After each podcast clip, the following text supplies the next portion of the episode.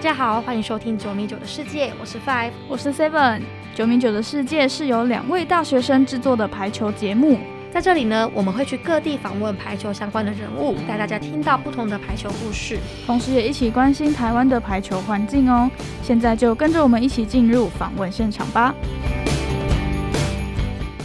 我们今天非常荣幸呢，能邀请到排球界最有名的体育主播简正光小光姐来到正大之声。那我们就马上先请小光姐跟听众朋友打声招呼。嘿，雨欣、若萱，还有各位听众朋友，大家好，好有活力的，非常有活力。那可不可以先请小光姐跟听众朋友简单分享一下你在体育媒体圈的经历呢？嗯，呃，因为一开始其实我就从学生时代开始就一直很希望能够从事运动媒体的工作，然后是以体育记者为我的就是工作的一个目标。然后，所以后来其实一开始毕业的时候，我念的科系并不是本科系，嗯，但是呢，因为后来有获得一些资讯，然后就是投了履历。因为那时候是不需要就是本科系以及不需要有任何的经历，所以那时候在东森的时候有一个娱乐台，它是专门播报体育的节目的一个平台，然后他刚好在找执行制作，所以我就投了履历了。然后呃，就是当时候的长官在面试我的时候，因为我也才刚大学毕业，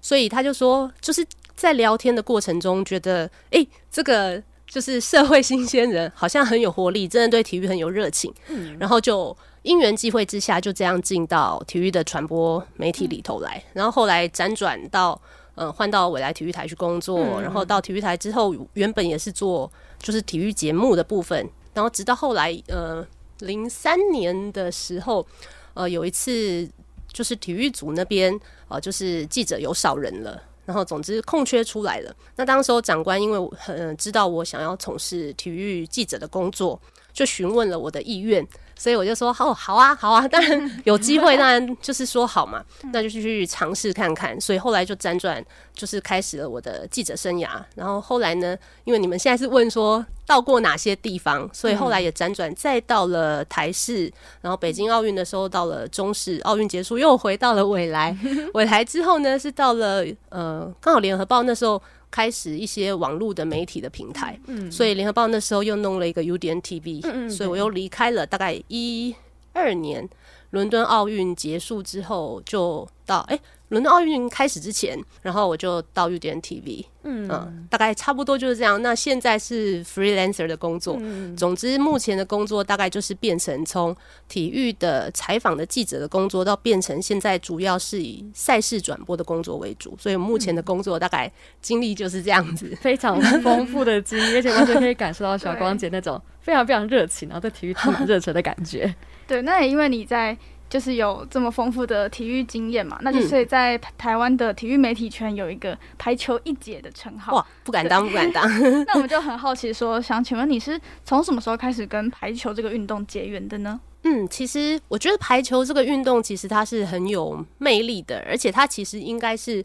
呃广为大众所认知跟所从事过的运动，因为大家应该从国小小学阶段开始，体育课就会。应该会有打到排球，那我完全跟排球结缘，应该算是高中的时候。那因为那时候一女中其实高一有篮球班级杯，高二是排球的班级杯。然后因为我们当时候班上有一个就是排球的校队的同学，嗯，所以我们那时候就整个。我们全班就是打排球的人，就非常的团结，就对了。总之，就从那次，因为我们也拿了班级杯的第一名，然后后来就开始就一直打排球，然后打到大学的时候，那因为我本身就是从小就很喜欢运动的一个人，所以就是到大学之后也有打篮球啊，也有打排球。可是后来其实因为双七其实是很累的，因为我们那时候在整个戏剧杯的成绩也都很好，所以其实。不管篮球还是排球的系队，其实练球都练得非常的勤劳，所以其实也会很累。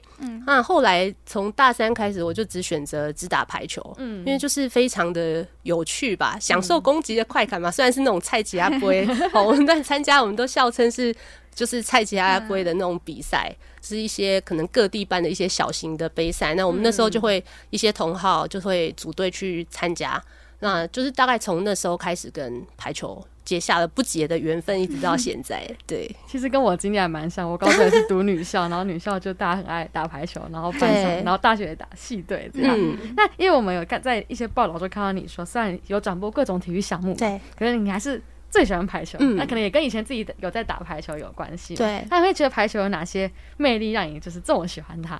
嗯，我觉得它就是一个团队的运动嘛，然后。真的就是像刚刚讲的，你可以享受那种跳起来然后攻击的快感，然后大家一起呼喊喊声，然后一起去享受那种荣耀时刻。因为那时候成绩还不错，对。然后甚至后来我到出社会都还一直哦，就是假日那时候，因为那时候一开始还没有在当体育记者的时候，其实可能呃工作时间上稍微比较正常一点点，所以其实有时候假日都还会跟一些同学跟同好一起去各个。学校嘛，各个学校的球场，然后甚至去参加一些杯赛的打球，对，所以就一直觉得排球这个运动就是蛮深深影响我，然后会觉得它是一个让生活中有多一个调剂的地方，因为你已经打出了兴趣了，对对，所以就会觉得生活中好像没有它不行这样子。真的，我们现在也是这种感觉。对对对。好，那我们就知道你从企业排球联赛第三年的时候就有参与转播经验嘛？那可不可以请你分享当时气联比赛的状况？况可能比赛的环境啊，当时的气氛大概是什么样子？我觉得如果是这一两年才接触气联的球迷朋友的话，嗯，应该会很难想象，当时候其实呃整个现场的氛围跟现在其实差很多。现在其实呃比较多球迷去关注，甚至会去现场去看这些球星，哦，然后去追星。但是当时候其实嗯知道这个比赛的。球迷其实是比较少的。嗯，那当时候的转播其实是在我在台视的时候，那长官就是因缘机会之下跟呃协会的长官有谈到这个转播的合作。那但是他的播出的平台并不是在一般电视收看得到的平台，它是在刚时候兴起的 MOD 的频道上，所以它其实并不是那么广为。大家所知道哦，比如说后来转播可能曾经在未来转过，在 Fox 转过，那现在是在 Eleven 转。那当然在这三个平台上，毕竟它是有线的频道，所以嗯，可以获得资讯，那可以转台转到这些频道的球迷朋友相对就会比较多。所以很多原本不知道这个比赛的球迷，后来会变得知道了。但当时候因为是在台视的时候，因为是在 MOD 的平台上，所以呃知道有这个比赛人确实很少。所以当时候呃其实一开始我们转播的时候，包括在因为球迷都只能在看台上嘛，对，所以当时候其实包括我们工作人员啊、摄影的人员，加上球员、教练、裁判等等的。加起来，其实大家无法想象，上面的观众可能小猫两三只，就是上面观众其实是比我们下面的人还要少，非常非常多的。那球员当然有那个舞台，他们是珍惜的。可是，呃，这种运动就是这样，竞技的运动就是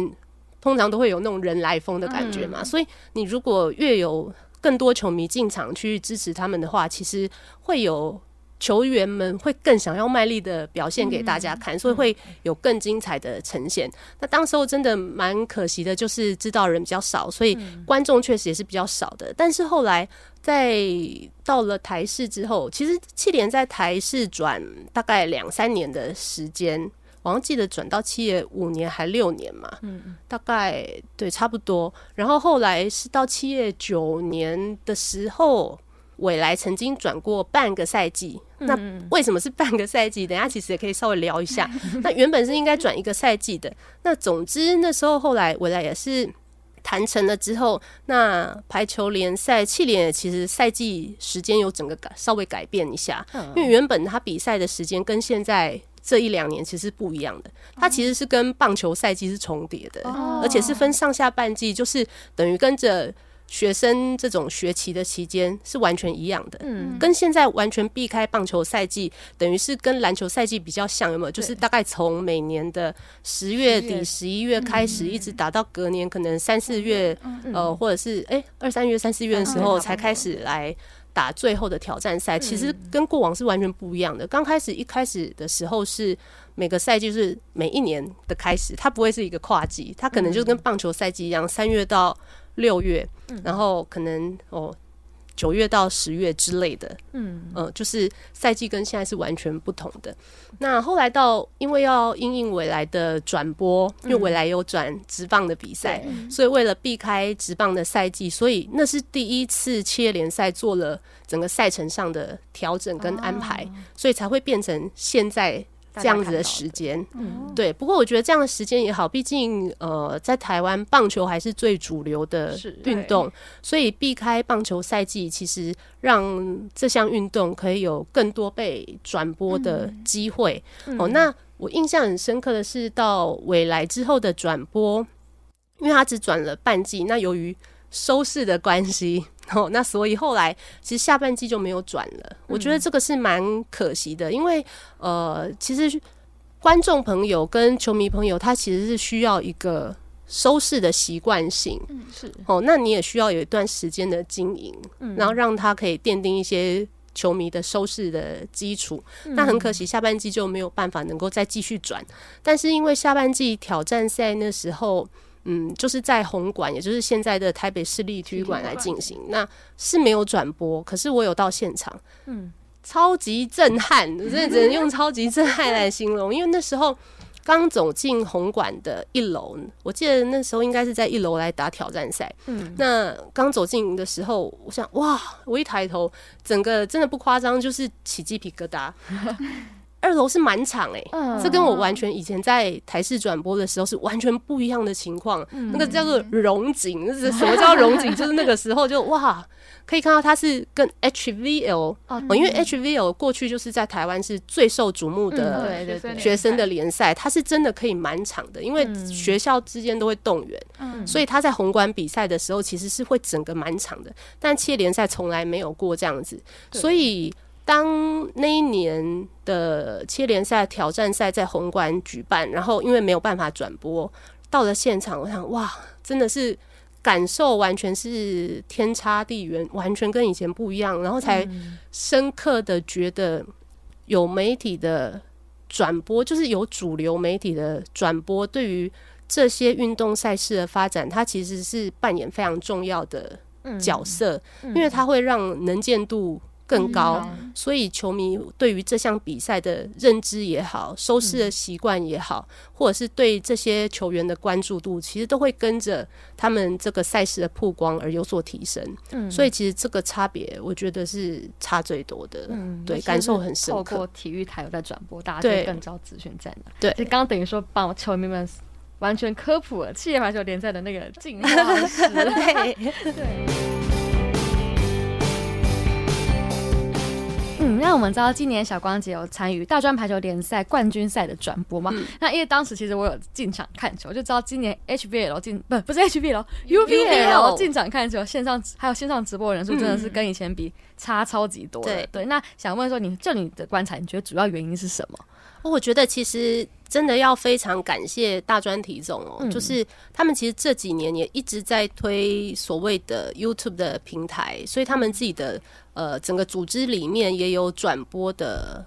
呃，单位就对了，所以也一直努力积极在耕耘这一块。那当然，慢慢的在 UBA，也就是大专的篮球打出一些名号之后，那其实，在 UVL 的部分，甚至连一些大专棒球的比赛，甚至其他的项目的部分，大专体总其实花了蛮多的心思。那包括他们的 SSU。这个平台哦，那也自己弄了一个 SSU TV。除了在脸书的宣传上面哦，那还有他们自己的一些网页上面，我觉得他们的宣传其实蛮认真、蛮丰富的。那包括因为大专体总也有栽培一些大专的，就是大学生的记者们，那也让他们从跑这些比赛的。呃，赛事的播转播或者是赛事的采访当中，让他们能够慢慢的跟未来毕业之后的工作可以做一些衔接。那当然，嗯，一方面我觉得最主要还是呃，除了有大专体总的协助之外，那当然每年决赛的时候也都是一样，就是会透过电视频道的转播，就主流媒体的转播，去让这个赛事获得更多的曝光。那也会获得更多的认同。我觉得这个应该是最主要的部分。对，那不然其实 UVL 其实从预赛或复赛开始，它其实也就有线上的转播了，而且它其实一年比一年。就是会在线上关注的人越来越多，那当然这也是因应现在媒体的潮流，它也不断的因为时代的进步，然后网络时代的发展，网络的进化，所以有越来越多不一样的平台出现了，包括一些球迷朋友可以透过 YouTube 的频道也好，或者是透过 Facebook 的直播也好，我包括我们像前几天的中华杯的小学生的比赛，也都是直接可以连书直播就可以看到比赛的整个过程。我觉得这也是使得。这些单一项目的比赛的露出性，它会有更广泛的让大家收看到的管道跟平台。因为现在其实越来越多学生族群也好，或者是上班的族群也好，他们运用手机的时间可能比看电视的时间还多了，所以这些平台让他们可以更方便的取得收视的管道。我觉得这是。差别最大的地方，而且可以让资讯都变得很容易取得，大家也知道什么时候比赛，然后可以看什么，这样子都帮助很大。没错。那再来就想问说，因为很多球迷，像包括我们自己，都很希望说，就是排球的学生联赛也可以做到像 UBA 啊、HBL 的等级，就可以到小巨蛋比赛。但虽然台湾排球要发展到这样子这么蓬勃的地步，可能还有。一小段距离要再努力一下，对对对对。对，那如果要以这样子为目标的话，你觉得可以从什么地方开始着手？我觉得其实慢慢的、慢慢的有在进步了，所以我相信未来一定会有那个机会。那只是说，因为 UBA 跟 HBL 哦，那长期毕竟。嗯，棒球是我们台湾的国球嘛？对。随后就是篮球，其实是台湾第二大的运动。那接下来其实排球可以是台湾第三大运动。其实我们自己在体育圈里头的媒体记者，甚至一些体育界的大佬也常常这样在讲。只是被关注以及资源最多的还是棒球跟篮球的部分。那先不提棒球好了。刚刚主持人提到的 UBA 跟 HBL，其实它是学生联赛一开始最被关注的部分，包括。大专体总一开始也是最耕耘 UBA 大专篮球的部分，高中体总一开始也是最耕耘 HBL 高中篮球的部分。那这也一方面也是因为除了它是最受大家就是呃怎么样，每年会期待，因为学生的篮球赛真的是打的很激烈，尤其是高中的联赛，不管是高中的篮球也好，高中的排球也好。那当然在篮球的部分呢，因为它广受大家的认知吧，应该是因为很多人就是，尤其是男孩子的运动，他可能从小就一起就是在打篮球什么，所以他会呃看 NBA 的比赛，所以他会对于篮球的运动认知是更加强烈的，所以关注度其实是会更高。再加上媒体的包装之下，所以一开始其实确实这两个学生联赛是最受到瞩目的部分。那一方面，他们受瞩目，还有一个很大的原因，是因为他们的资源相对也丰富很多。因为可能一般的听众朋友哦，可能比较不晓得，因为在 UBA 以及 HBO 一开始其实有受到很多方的赞助，哦，不只是可能呃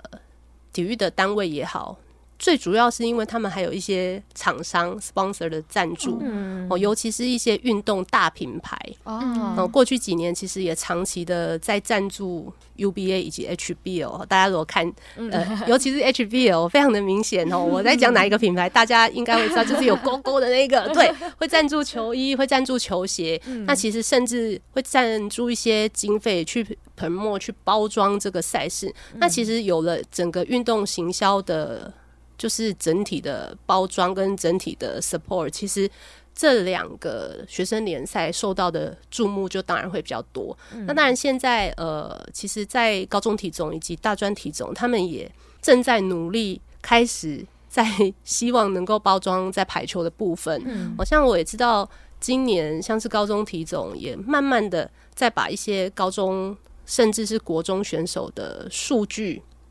呃，就是一些比赛的资料去做一些数据化，然后去做一些整理。我觉得这其实是好事，也有助于大家更了解这位选手的表现之外，也让可能比较不清楚这个项目的媒体，可以透过一些数据上的资讯，更加了解这些球员从小到大的一个表现，我觉得这其实蛮重要的，把它数据化。数据就是一个蛮有说服力的东西。对，因为其实篮球一直有在做这部分，那排球其实呃这几年也有一些呃老师们也有在做一些数据化的。就是工程的设计哦，那如何让它的呃，譬如说攻击的数据啊，或者是呃防守端呐，其实有一些老师都有在写一些程式来帮助如何让数据可以更容易的被记录下来。我觉得这都是大家一直都很努力在。经营的那一块，嗯，那刚刚前面有聊到，就是关于有没有赞助厂商这件事，因为其实我们知道说，就大家，比如说现在大家可能都想推排球职业化，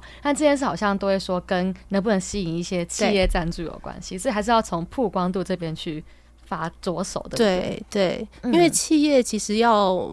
投入不太容易，嗯，因为其实，在台湾。嗯，不管从事运动的选手也好，运动的媒体也好，其实都已经蛮辛苦了。更何况你要一个企业每年要花那么庞大的资金去加入，把它弄成职业运动，其实真的是不容易。你看一个职业选手拿职棒来讲好了，那一支职棒球队养这么多人，他其实年薪就是破亿的。你要怎么去消耗那些选手的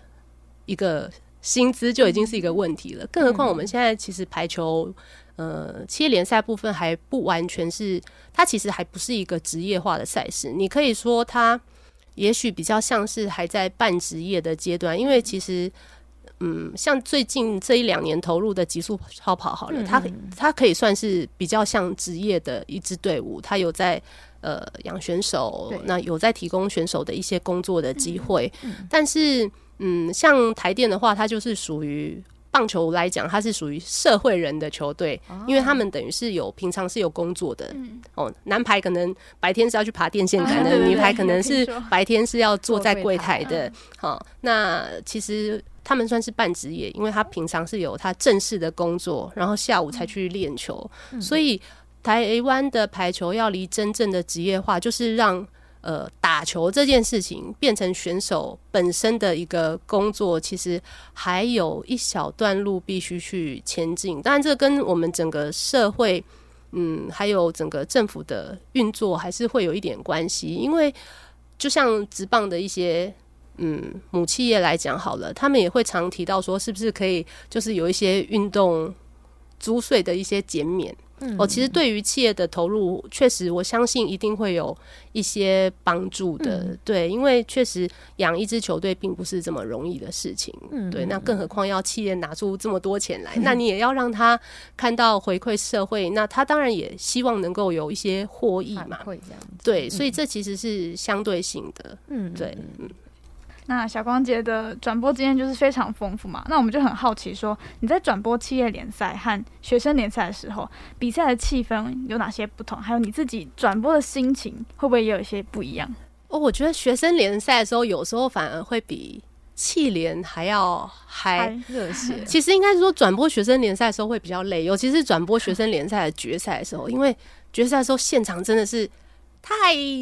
热闹哈，应该要讲太热闹，不能说太吵。应援的太那个氛围实在是太嗨了。嗯，所以我有一次有一年转播高中排球联赛决赛那一天，我印象太深刻，因为我那天是从早上九点多十点一路转到晚上也是九点多十点吧，就是四五场比赛忘忘记了。然后总之。那一整天声音你都必须要提高你的分贝，然后声音当然你有麦克风，可是你会不自觉的会觉得会收不到你的声音，因为现场实在是太吵了 啊，不能讲太吵，太热闹了。对，所以你就会不自觉提高你的声音，所以你会被那个现场的氛围感染，所以你会更加的亢奋。那当然，看企业联赛的时候，那其实跟看学生联赛又是不一样的感觉。因为企业联赛毕竟他们在接受学生时代的洗礼过后，其实他们的球技又更加提升了。对，所以真的会有一些更加精进的球技部分，是可以甚至以欣赏的眼光去播报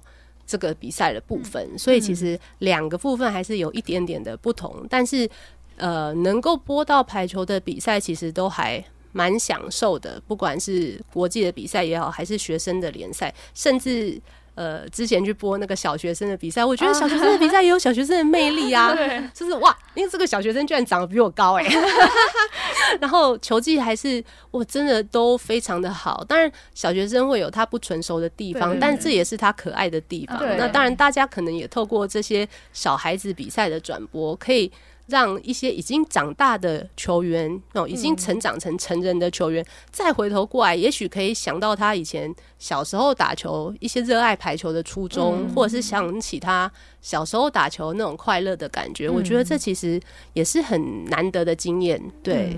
每个成绩都有每个成绩自己的魅力。对对对，他像今年转播 U U V L 的冠军赛的时候，不是冠军都大洗牌嘛？对，感受到很多人都是又在吼的这样子。那时候听起来说整个都很对，因为今年应该算是一个，就是嗯，大家都讲说它是一个什么年？断霸啊，对对对，断霸年，我们这这几天工作太累，突然忘记了，就是断霸年。那时候转播的时候有讲到断霸年，因为连高中封商的连霸也被打断了，然后在排球的部分，大学的就是师大男女排的，哦，尤其是男排那个世纪连霸，哇，也是整个被终止下来。我觉得这也就是排球魅力所在的地方，它就是一个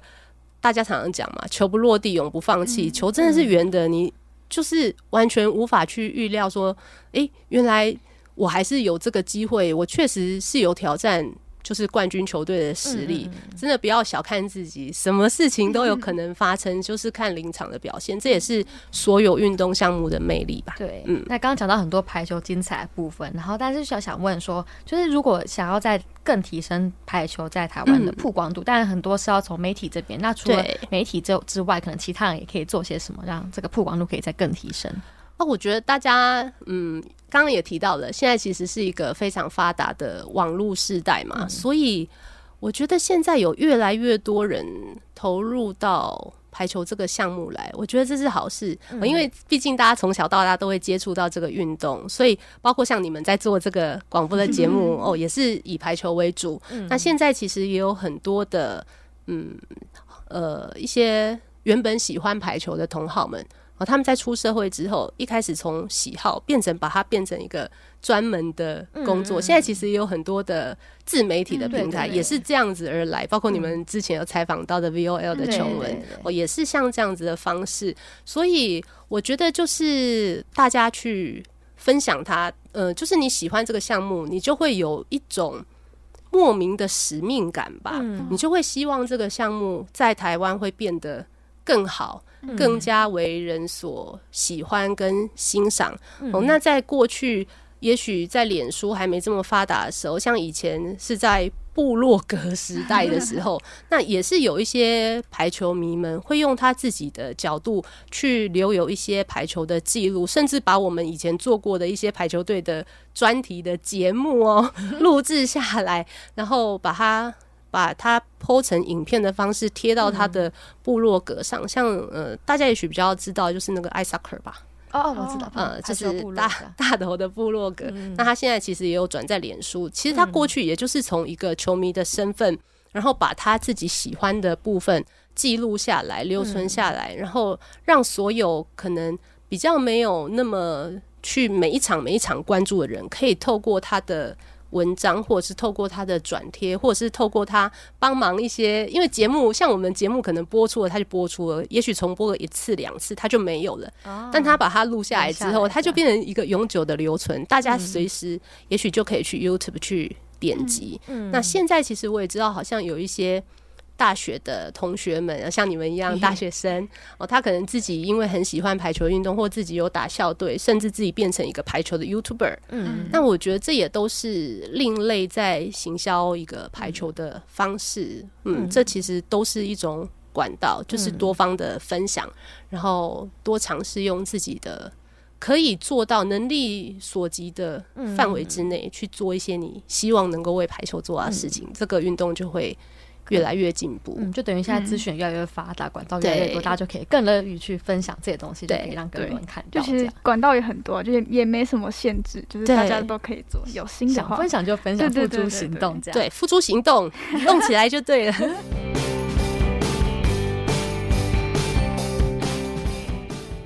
那我们有一个很好奇的是，想问小光姐，就是你一定有看过从以前到现在这么多位排球员，有没有哪一位是你特别欣赏的？哇，我们自己台湾里面嘛，这样要讲出来好尴尬哦。因为小光姐都喜欢嘛，那我特别。我觉得其实每一个选手都有他特别之处，因为每个人本来就是每个人生来都有。个人的特色嘛，更何况是球员。那你说要找一个特别喜欢的，这样就会得失。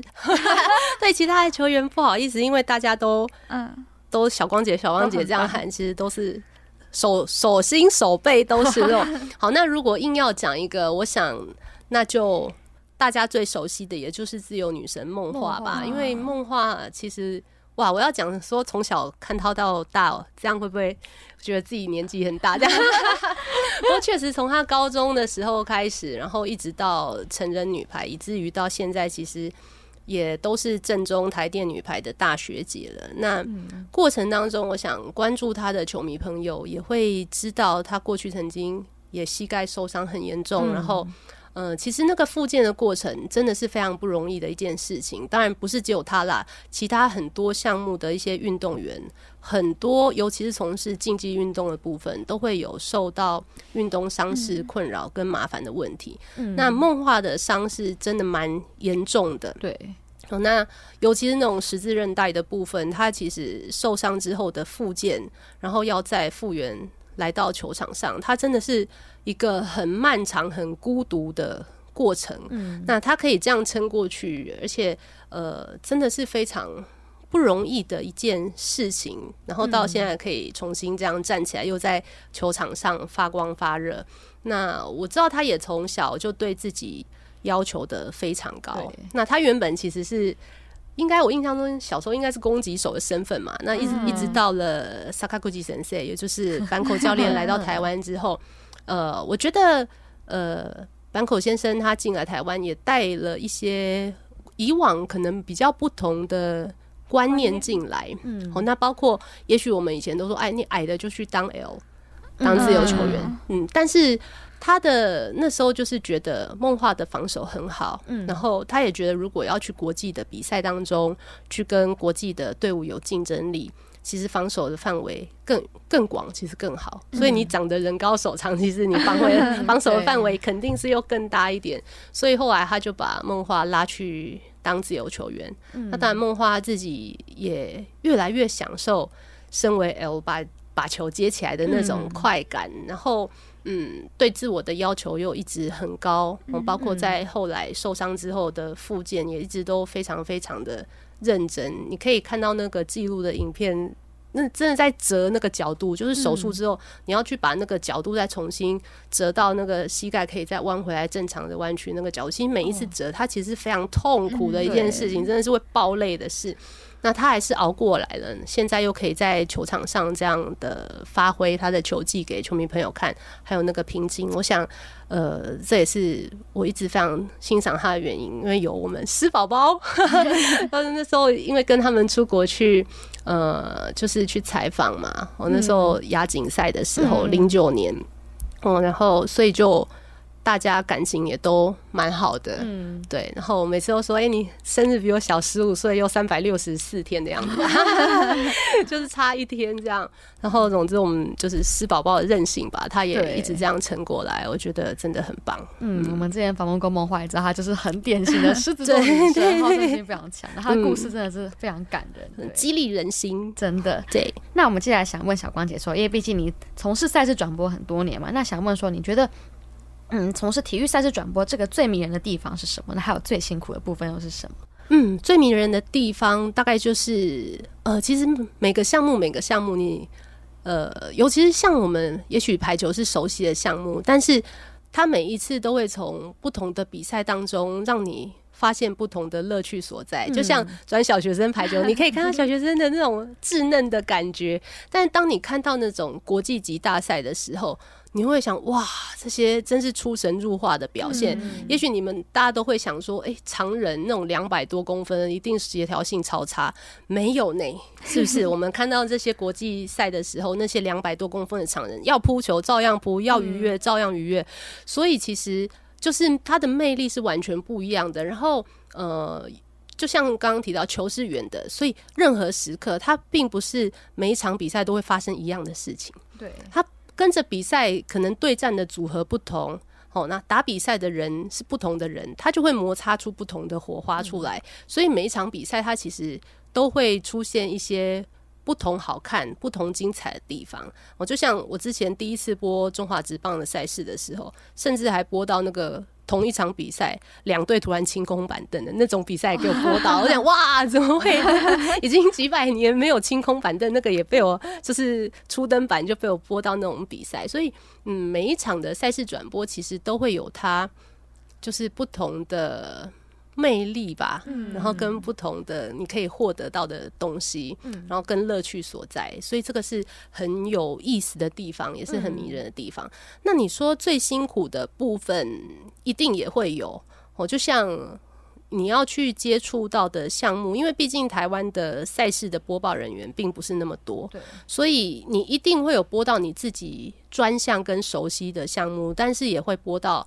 完全不熟悉，甚至连接触都没有接触过的比赛，那那个时候会比较辛苦一点。嗯嗯，然后会还有比较受到人关注的比赛也会比较辛苦。哦，对，压力对压力会超级大。像我第一次播中华职棒的赛事的时候，真的是压力大到爆炸。还有年初播那个澳网的之前，也是压力大到爆炸。我想哇，很多人看呢，但是。呃，就是想办法在比赛之前把功课做好。那不熟悉的项目，就是你透过过去的一些采访的经验，或者是认识的人脉，然后多方去询问、做功课，甚至把一些基础的东西、该准备的东西准备好。嗯，对，绝对不能落亏嘛。就是总之，呃，就像你们刚刚讲的，狮子座可能会有好胜心吧，你就会觉得。应该是说，我也会有自己对于自己的要求跟在工作方面的责任心，所以会觉得你已经接下这个工作，接下这个案子，你就是要把它做到最好。嗯嗯，也许没办法达到所有人都觉得你是完美要求，但起码你要对得起自己，对得起找你来播的人，对得起你的观众朋友。对，所以这个部分有时候确实准备功课起来就是。嗯，一些不熟悉的项目上，确实得花更多的心力，其实是会比较累的。对，嗯，但还是要去克服它。对，所以说有时候早去播那种很重要的比赛，像是中华之邦或是澳网，其实某方面应该是对你的能力有很大的肯定，才敢那那这是大考验，真的是很很可怕，会觉得哇，好像一夜之间的头发白了好几根这样子。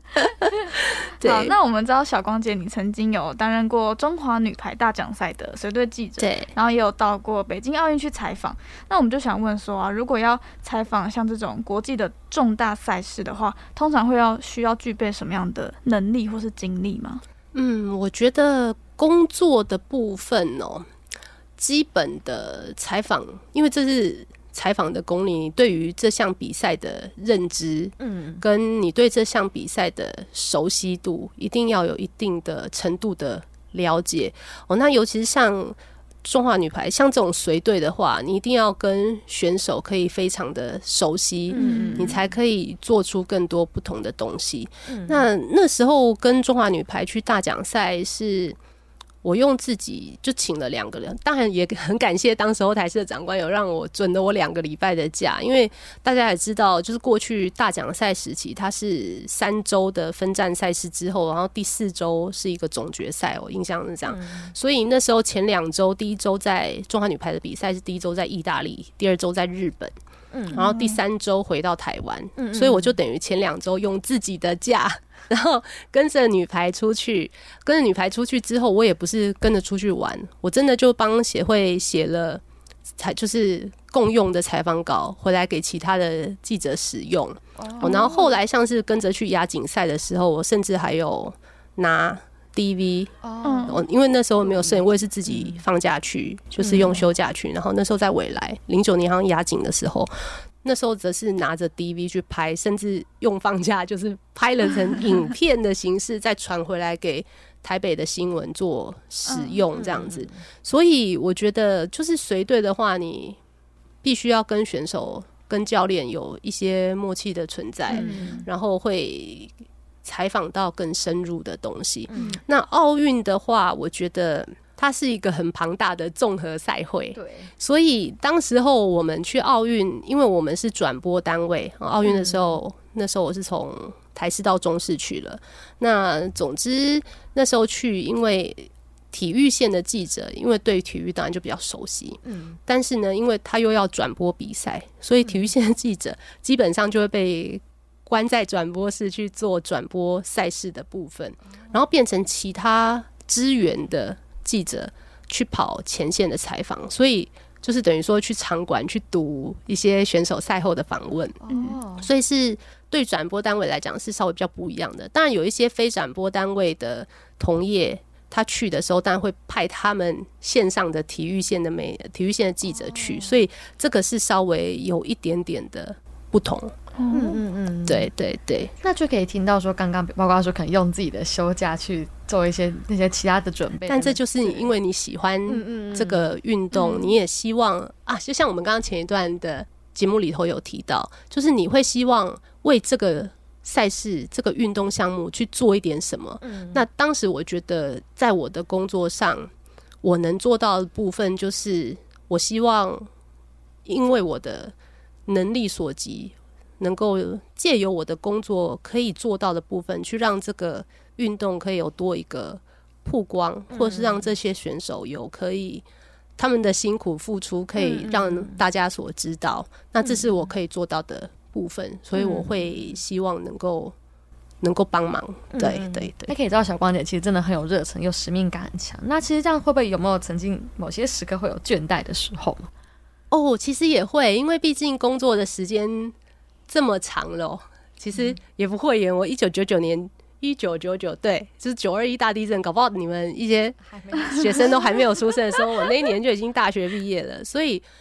不会延，确实工作的时间也非常长了。这么长的时间，你不可能都完全让自己保持在一个高热忱、高热情的状态。是喜伯科林的代际哦，这就像你的人生一样，它其实是会有会有起伏的。嗯，这才叫做人生嘛。嗯，那在工作的职涯，也就是你的职业的人生里头，也是一样的，就是会有高低潮，也会有觉得。很不顺遂的时候，哦，那像刚刚提到说去北京奥运，也有觉得好累、好疲劳的时候。但是因为北京奥运的时候刚好有碰到我生日的时间，因为它都是在七八月的时候进行，所以那时候长官有让我在生日的时候放假。所以在很倦怠的时候，你就是要想办法去让自己找回那个热情，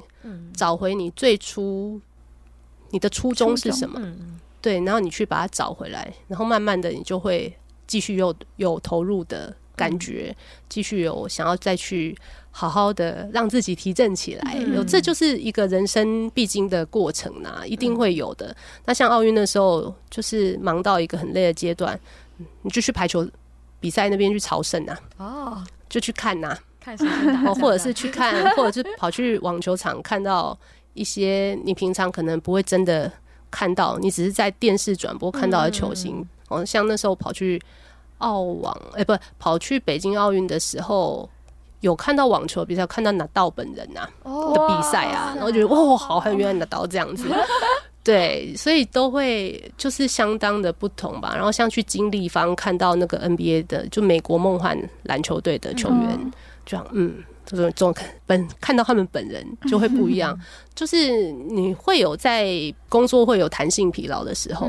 所以你就要如何去让自己去找一些原本的热情吧，热情所在，然后去让自己重新的放松一下，调剂一下，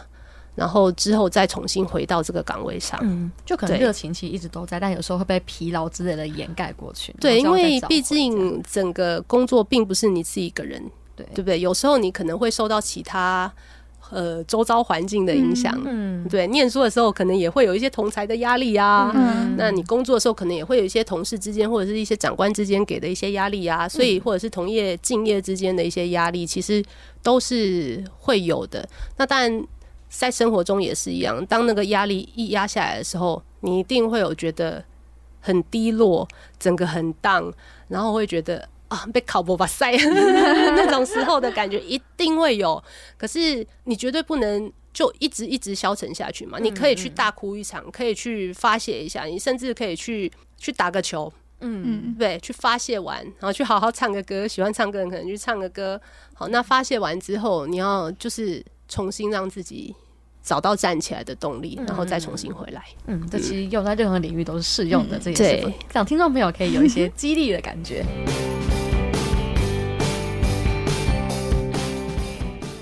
那我们想知道的是，就目前台湾女性体育赛事的主播，尤其是那种赛事上的主播，其实非常的少。那我们有听说过，可能跟女生本身声音有一点相关。那想请问，就是以你的角度来说，你觉得女性主播数量很少，原因主要会有哪些？哇，我觉得这个问题其实又变得跟女性的运动从业人员有很相关的，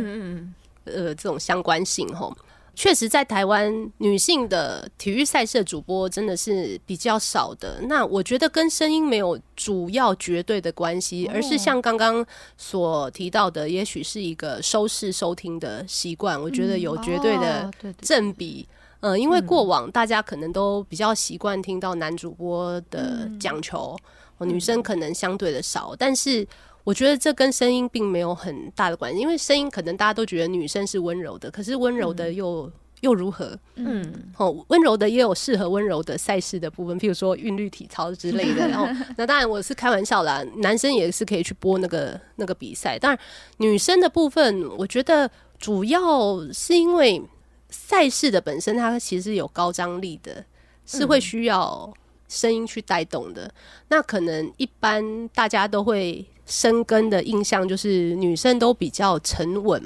就是比较冷静，嗯，可能比较不办没办法嗨起来。但其实并不是这样啊！我播球赛的时候，大家可能也有听到跟疯跟疯子一样，啊怎么自己讲自己这样。总之就是你会是。你自己本身也会跟着比赛的情境而带入进去，所以你在那个转播的过程当中，其实也会跟着赛事的高低起伏，你的声音自然也会有很嗨的情绪去带动球迷的一些反馈的反应。所以我觉得跟声音本身并没有很直接的关系，而是你如何去呈现你的转播。那一方面，我觉得女生的体育赛事主播比较少的原因，是因为。就是一般生根的印象就是男生多了，所以可能男生要进入这个行业，或者是长官他们要取材选材的时候，就会变得男生他会是第一个首选。当然，因为确实男孩子可能从小从事自己去从事运动的机会，可能比女生相对多一些些。但我相信，其实很多女孩子也是非常从小就非常喜爱运动。赛事体育的部分，像是我，然后像是你们主持人也是都是一样。像因为我是爸爸本身是足球员出身，所以我从小就会被带去棒球场看看棒球，会被带去田径场看田径，甚至会自己假或爸爸妈妈他们假日休息的时候，他们会带我去打羽毛球，会去踢足球，会去。做一些运动的项目，就是等于自己也投入到运动项目。但我相信，并不是只有我这样，在台湾一定有很多女孩子也是这样这样子。那甚至是没有从事运动，自己本身没有从事运动的女孩，但是他喜欢运动的，一定也大有人在。嗯，但，我觉得这些女性同胞们，就是不要小看自己，嗯哦，就是。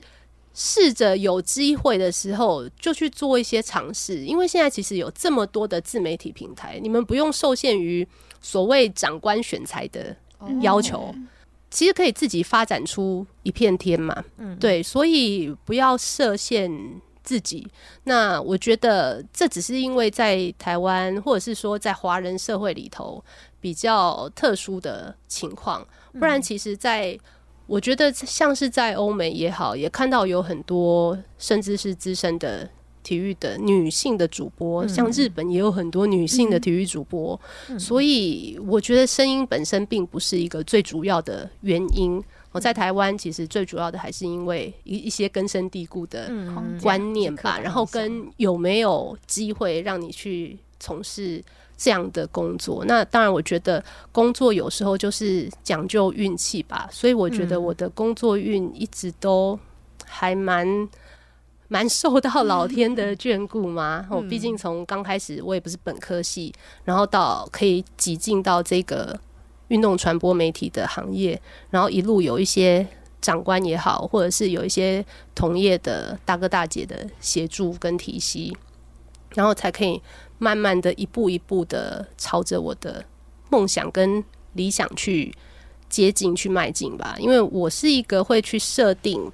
每一个阶段、每一个阶段目标的人。嗯，我觉得我也很建议，就是呃，如果你还是学生的听众的话，就是你可以去为你自己的每一个人生的阶段去做一些目标的设定，然后慢慢的去一步一步的去达成一些目标。我可能念书的时候，你想要念什么学校？毕业之后，你想要念、想要做什么样的工作？哦，那像我那时候就是一毕业，希望我为应该是说我刚开始学生时代，希望我自己可以从事体育记者的工作。那毕业之后，我先去尝试，没有办法马上有体育记者的机会，但是我尝试了体育媒体的工作，而挤进来了。挤现在在慢慢的，好，我已经来到这个工作，那我希望可以未来有一天，我可以变成体育记者。所以我在当我还是。呃，体育节目的执行制作的时候，但是同样那个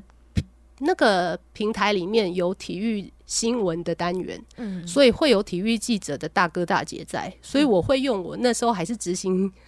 制作的身份，放假日的时候，我请那些记者大哥大姐带我跟着他们一起出去采访，因为记者工作其实是没有假日的嘛，嗯，所以我会请他们带着我出去采访，我也会试着自己写稿请他们看，我也会试着说你们可不可以。教我怎么样录音，怎么过音，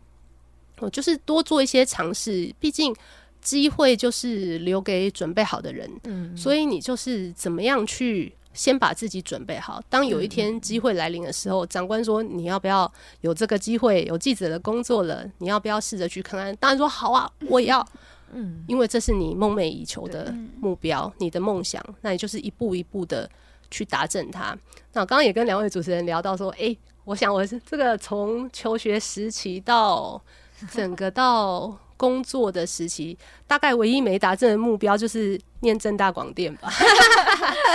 所以今天再怎么样，一定要到正大之声来，就是来录音间看看，因为毕竟这也是一个学生时代梦想。今天算是来另类圆梦一下，这样子。对对对对对。其实也帮所有听众朋友都上了一课，就是可以知道我们未来在追求一些目标，或者是遇到一些。嗯，可能比较没办法突破的困境的时候，该怎么样去克服这些困难？嗯，就是做一些分享吧。我觉得这也是我们毕竟工作也比较长的时间了，这是我们可以分享可以做的。也许现在刚好还在正要准备求职阶段的同学也好，或者是还正在寻找目标的人也好，嗯，就是可以确立目标，一步一步的去完成它。对我觉得这个蛮重要的。那今天小光姐也有为我们节目点播一首歌曲，是皇后乐团的《We Are the Champion》。那想先请小光姐跟听众朋友介绍一下，为什么想要点这首歌曲？嗯，我觉得这首歌一直感觉就是跟体育活动也好，体育的从业人员也好，甚至是运动员也好，都息息相关的一首歌。对，然后甚至我觉得你不是从事运动的人，我觉得这首歌也可以推荐给大家。你就是要成为一个。人生勇于经营你人生的一个人，然后朝着你的目标前进，你就会有达成你人生冠军的时刻。嗯，所以点了这首歌送给大家，嗯，希望大家喜欢。刚刚我们大家刚刚聊的主题是非常的契合，对，那也是算是回总结了今天小光姐所有分享的内容。然后其实我们真的也收获很多。那我们这集的访谈单元就到这边结束。那我先请小光姐跟听众朋友说一声拜拜，谢谢大家，下次再会，拜拜。好，希望下次还可以再会。感谢大家今天的收听。如果你有任何的想法，都欢迎到九米九的世界脸书粉丝专业，或者是 Instagram 传讯息给我们建议哦。那我们下次见，拜拜。